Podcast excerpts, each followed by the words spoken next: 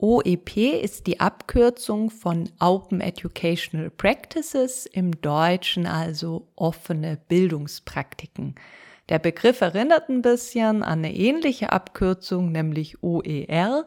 Damit sind offen lizenzierte Inhalte gemeint und im Prinzip kann man OEP und OER auch gar nicht so klar voneinander trennen.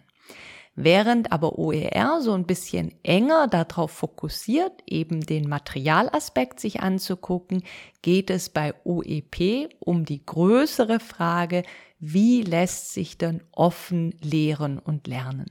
Damit kann dann zum einen sowas gemeint sein, dass man sich didaktische Konzepte anguckt und überlegt, wie muss man da zu Veränderungen kommen.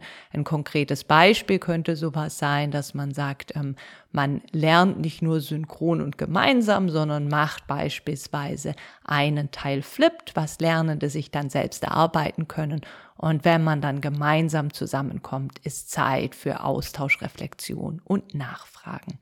Ganz genauso kann auch sowas dazu gehören, dass man sagt, OEP bedeutet, dass man nicht in eng abgegrenzten Fächersilos lernt, sondern eben zu mehr Fächerverbindung kommt. Und wenn man so ein bisschen konkreter runterbrechen will, dann kann man OEP vor allen Dingen mit den Begriffen Inklusion, Partizipation und Kollaboration fassen. Also alle Menschen sollen sich ausgehend von ihren jeweiligen Erfahrungen, Bedürfnissen und Interessen aktiv beteiligen können und auch gemeinsam miteinander arbeiten können.